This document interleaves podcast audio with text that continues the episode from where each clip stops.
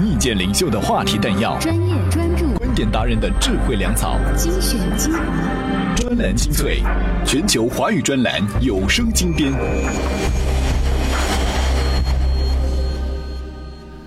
专栏精粹，我是老彭。今天要讲的这个故事呢，估计您已经听过了，并且呢也往里面浇了一些口水。故事的主人公就是那个叫做康夏的年轻人。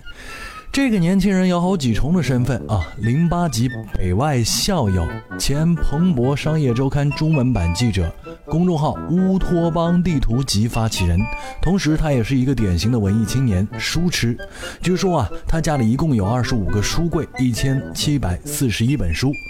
今年的七月，康夏要去哥伦比亚大学读书，那么问题就来了，这么多书带不走怎么办呢？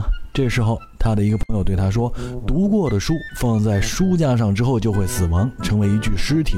只有他被下一个人再一次读到的时候，才可能重新焕发生命。”于是，他就做了一个决定。五月中旬，康夏在自己的公众号发布了一篇文章，问你愿不愿意花六十块买三本书，或九十九块买六本书这种形式来让他做一次散书。两个小时之后，五万多人看到了这篇文章。康夏的支付宝收到了二十多万人民币。最后，直到支付宝官方关闭账号转账功能的时候，金额已经达到了七十七万两千五百九十九元。结果他发现那一千七百四十一本书里，甚至有小学教科书，不好意思寄给别人。但为了完成所有爱书人的心愿，他不小心买了六千本书，不惜耗费全家老小的精力体力来进行一次史上绝无仅有的卖书活动。而所有收到书并上网晒单的人，一概都是些不值钱的特价书。再然后，那些收到书又不满意的网友开始觉得自己上。上当受骗了。这场活动一开始，康夏收到的七十七万书款，他到底赚了多少？在不断的质疑声中，康夏开始哭着说自己真的要去死了，再也受不了了。这到底是怎么回事呢？今天我们就通过一系列的文章来了解他和这件事儿。重览优质文字专栏，汇集高明精英智慧，欢迎收听专栏精粹。之前我们已经讲了故事的更改，怎么办？这个时候选择去原谅他吗？但问题是，卖书的真相出现了吗？并没有，真相还是牢牢掌握在康夏手中，而他现在就是拒绝做更多的声明。怎么做？他真的该怎么办？我们又应该怎么去帮他呢？专栏文章：哭着求原谅，不如说出真相。作者：专栏作家毛利。这件事儿吧，很像几年前天涯论坛爆发的一场著名风波。至今我还记得那个 ID 的名字叫做“婴儿床五人躺”。这个以大胆照片闻名的 ID，在所有的个人秀帖子中，把自己打造成一个奢侈浪费、经常大买名牌的富二代女孩。出于网友热捧，她很想处理掉自己多余的衣服，也许是名牌，也许不是，反正价格便宜，你买不了吃亏，买不了上当。那些曾经出现在图片中绚丽的衣服，被一一打上了二手出售的价格。于是呢，一批忠心耿耿的粉丝迅速跟上，买了大批衣服，甚至带动了一些想贪便宜的 ID。也正是这一部分没有丧失理智的 ID，纷纷发帖，声称他们花百来块买的全是破烂儿，一看就是七福路批发市场的货色，根本穿不了。这个 ID 从最初坚决不承认，到最后消失。随后又换了好几次名字，导出相同事件，最后终于没有人再搭理了。如何面对这样的事件呢？今天在朋友圈看到一篇文章，叫做《原谅的能力》。只要这个人已经认错，众人就不再追究。问题是，康夏卖书的真相到底出现了吗？并没有，真相呢还是牢牢掌握在康夏手中，而他出于个人的自尊和骄傲，拒绝再就此事做更多的声明，因为不相信的人始终。不相信，声明中更大篇幅的是他的恐惧，他至今为止受到的伤害，网友们对他进行的无休止迫害，甚至呢，在《新京报》采访中最显眼的是他的哽咽。既然这个人这么珍惜名誉，他为什么不能好好把所有的经济账、原始数据清清楚楚弄得明白，把证据展示在所有人面前，来解释每个人的无端猜测呢？可惜康夏就是选择绝不开口算清楚这笔账，他绝不会承认任何自己没做过的事儿、没动过的心思，哪怕死一千次、死一万次，骨头被碾成灰，筋肉变成血浆，彻底万劫不复也绝对没有可能。围观群众真想吃他的肉、饮他的血吗？所有人不过在等一个真相。这个真相呢，现在已经是超越六本书，超越九十九块钱的书款，成了浮游在天空的一个巨大谜团。所有的书都记了吗？六千本书到底花了多少钱？没退款之前赚了多少？退款后赔了多少？这个人却说：“打死我我都不会说，你们不过想让我死。”很多网络事件的确出现了网络暴民，暴民动辄让一个人去死，没过几天已经是过眼云烟了。但真相从来都是这些事件中的云雾缭绕的存在。事件主角呢，几乎无一例外的以眼泪现身，恳求所有人不要再追究。这个时候，总有人站出来说，他值得被原谅，原谅是一种力量，你不要活得那么狭隘，只想叫别人去死。于是，原先单单只是寻找真相，从未骂过一句脏话的人，现在也成了暴民之首。哎，只要你提这件事儿，你就不对，放过那个可怜的人吧。他如果真的死了，你不怕里面有一份自己的力量吗？但一件事到底对了错了，弄明白对众人都有好处。要是硬把它泡在一大碗鸡汤里面，告诫所有人都该有宽容的心、感恩的心。平心而论，那个是非不分的世界，一定更糟糕。一件事情到底对了还是错了，弄明白对大家都有好处。但是从古至今，有人想要真相，而有人想要和谐。大家怀着不同的价值观沟通起来不那么容易。但是老彭坚持认同毛利女士所说的，是非不分的世界很糟糕。而在追求真相的过程当中，要怎么做才能避免可能出现的伤害呢？毕竟啊，现在仍然不知道真相。而人的尊严或者是生命，始终应该放在比物化的东西更重要的位置。专栏精粹，我是老彭，今天我们在聊康夏。据说啊，直到现在，康夏依然无法理解当初的美好初衷，为何最终却落了个千夫所指的结局。这就像当初卖书的效果一样，感觉很神奇。为什么会这样呢？情怀在康夏卖书这个事件中是一个不可回避的关键词。陌生人因为情怀产生信任，但信任又牵扯到了利益和秩序。而在利益面前，情怀它有的时候真的就只是一门生意。既然是生意，有些网民就一定会拿做生意的尺度去衡量它。接下来我们听听《中国青年报》的王中帝先生是怎么看待情怀和利益之间的关系。专栏文章：利益面前，有些情怀只是生意。作者：中国青年报撰稿人王中帝。因为康夏犯了错，情怀在一瞬间变成了一地鸡毛，故事演变成了一场对信任的质疑。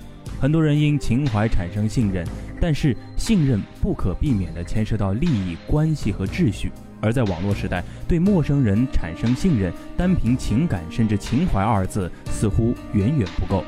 因为熟人社会的规则被打破了，所以信任就不再是个人的主观感受。网络时代的信任更应该与规范和技术保障相结合。比如网络购物，正因有第三方支付平台对交易资金的监管，买卖双方才能彼此信任地达成交易。又比如互联网金融。在建立对使用者信用记录的数据核实基础上，对康夏卖书事件而言，卖书就是卖书。利用情怀谋取信任，忽视一开始就存在的规则缺失，对买卖双方而言都是不负责任的。怀念过去，喜欢所谓过去那种简单的人际关系，放在文艺作品里固然好。用于现实生活却未必行得通。有人认为现代人取得信任的成本增加了，从而形成了一种信任危机。其实这也是一种误解。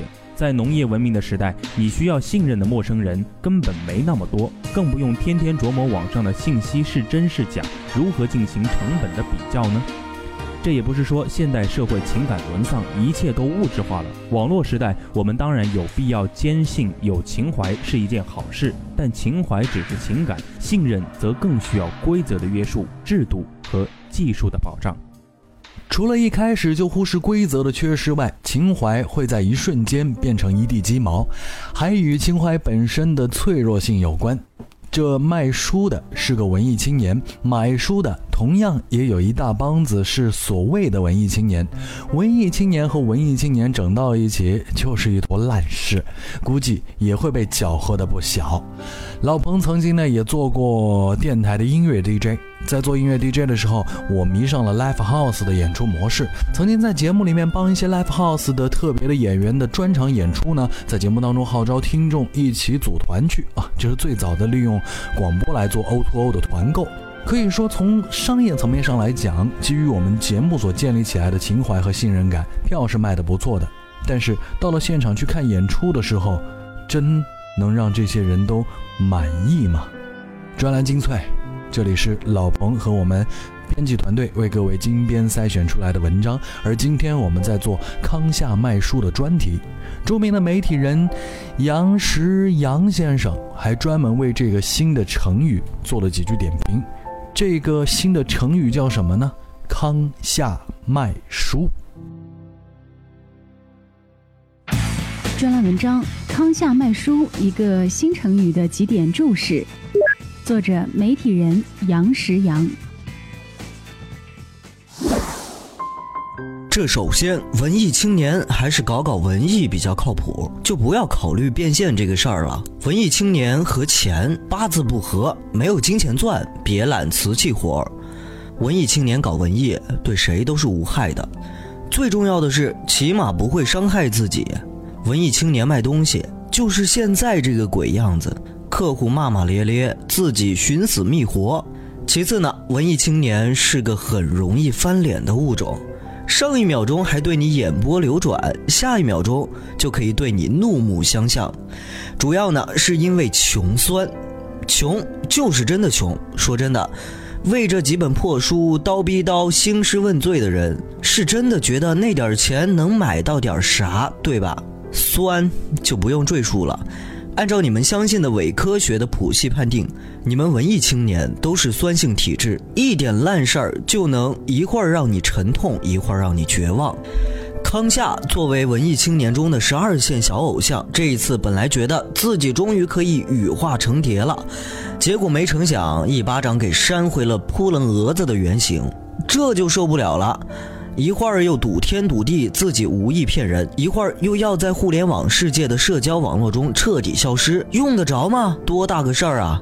刚才说到文艺青年穷酸，别生气哈，我明白你们这帮买书的人气愤的主要原因呢，是因为觉得自己受到了欺骗。哼，其实也没那么严重，是觉得自己受到了糊弄，对吧？就是说。这帮每天在淘宝上买高仿，在朋友圈买原单的人，这次觉得很憋屈。他们本来计划看到一堆旧书，上面有温柔的折页，有淡淡的咖啡字，有铅笔划线和俏皮的小批注什么的，结果发现，擦，给我来了一堆简装版的《阿沙加克里斯蒂探索全集》，傻了吧？曾子曾经曰：“文艺青年急眼了也咬人。”看来这是对的。总体而言，这算文艺青年的一次大规模内讧。一个玻璃心惹了一群玻璃心，一群玻璃心决定反搅那一个玻璃心，完整的呈现了文艺青年这个特殊的群体整体性不靠谱的嘴脸。康夏和他的受众们从温柔相待、相敬如宾，到撕逼大战，以及最终的不堪而散，基本完美复制了娱乐圈。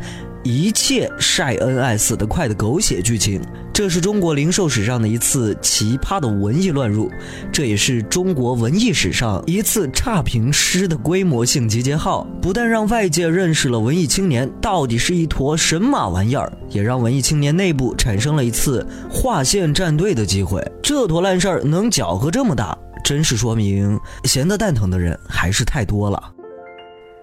有一位著名的作家西坡曾经讲过这么两句话：爱读书不是罪，文艺不是罪，但文艺青年也没有天然的豁免权。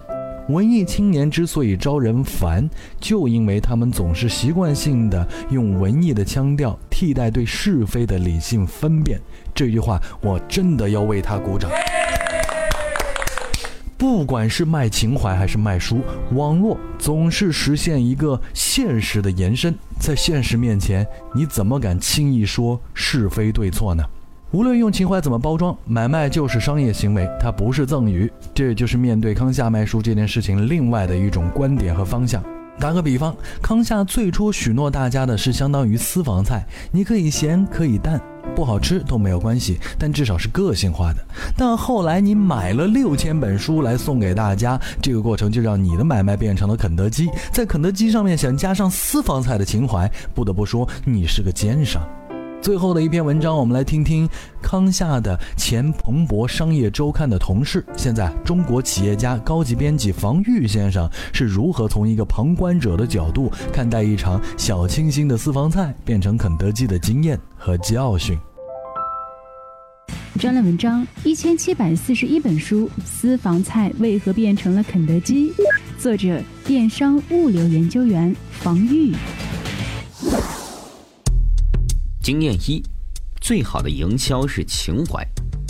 康夏的一句话点亮了网友心中对美好情怀的向往，而情怀是人心最好的敲门砖。不管有意无意，康夏击中了他。经验二：套餐式的产品。陌生人和陌生人之间的信任感本来是极低的，但是为什么这样一个行动会在如此短的时间内获得如此多的信任呢？除了相信。爱读书的人品质不会差，名校和媒体记者的背景，还有什么其他原因？我认为康夏一开始对产品的设计也是很成功的。康夏一开始就设计了两个套餐，这实际上降低了陌生人的筛选成本。在这样的一个行动中，陌生网友自我筛选的时间越长，产生疑惑和动摇的可能性就越大。这样的套餐设计，实际上体现了电商模式的交易便利性。这种便利性，不光体现在送货环节，也体现在决策环节。但是反之，这样前端傻瓜式的产品方案，也要求后端具有瞬间处理大数据的能力，才能真正按照承诺给予消费者所期望的用户体验，包括书籍分配的合理性。但是。显然，一个人的大脑是很难完成这些工作的。康同学从一开始就忽略了这点。教训一：高估了自己的执行力。做私房菜和肯德基有什么区别？前者是个性化的，是需要环境和情调的；后者是工业化的，是快速复制的过程，人的因素越低越好。康夏肯定从一开始就没有想到这个过程会如此漫长枯燥。如果他一开始还能有心情写个小卡片之类，到后来肯定就烦了，这是人之常情。但是随之出现的结果就是产品的泛滥和平庸化。教训二：低估了电商物流配送的难度。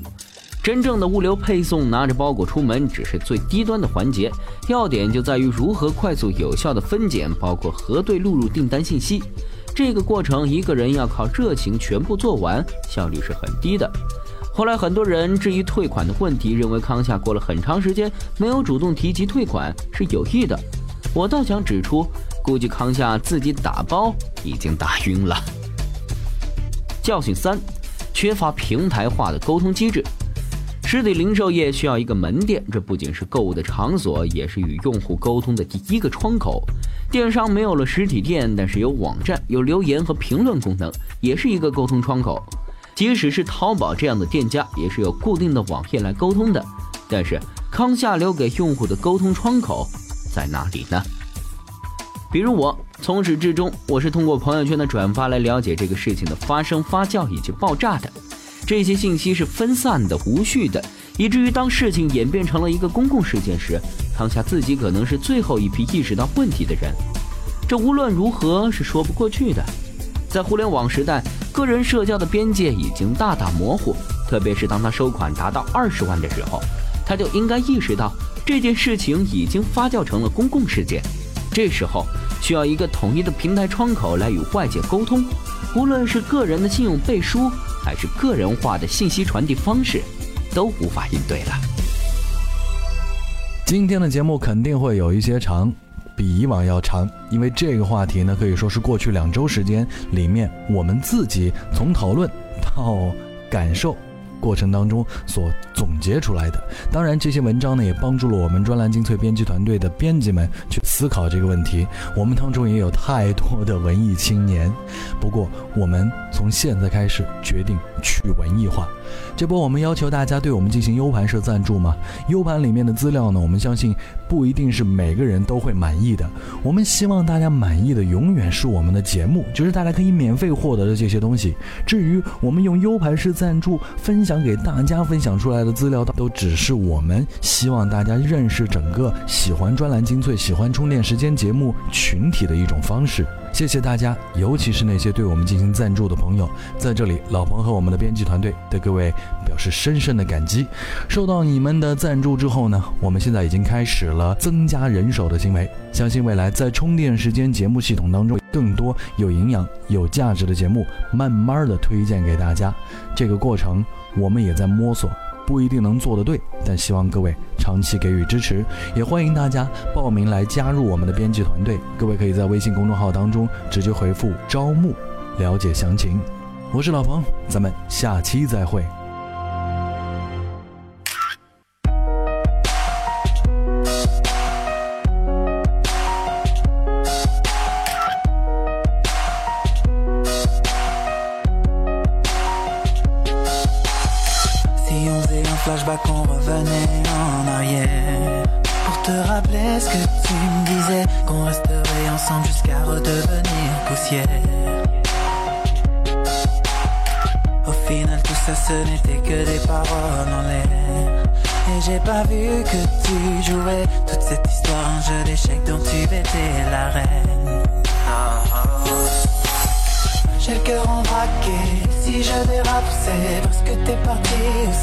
T'es arrivé Et tu t'en es allé avec un bout de moi.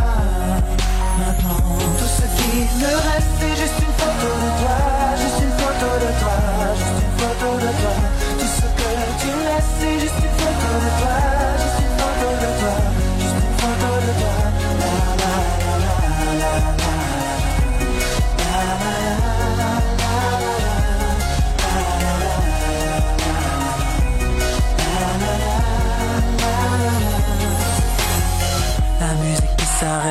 le rideau qui se baisse Et mon souhait disparaît quand les lumières s'éteignent. Même les applaudissements ne pourront rien y faire.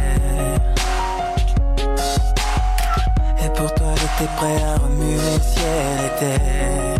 Mais t'as pas vu tout ce que j'ai fait? J'ai perdu ma bataille, il n'y a plus rien à faire j'ai le cœur en braqué, si je dérape c'est parce que t'es parti aussi vite que t'es arrivé. Et tu t'en es allé avec un bout de moi. Maintenant tout ce qui me reste c'est juste une photo de toi. Juste une photo de toi, juste une photo de toi. Tout ce que tu laisses c'est juste une photo de toi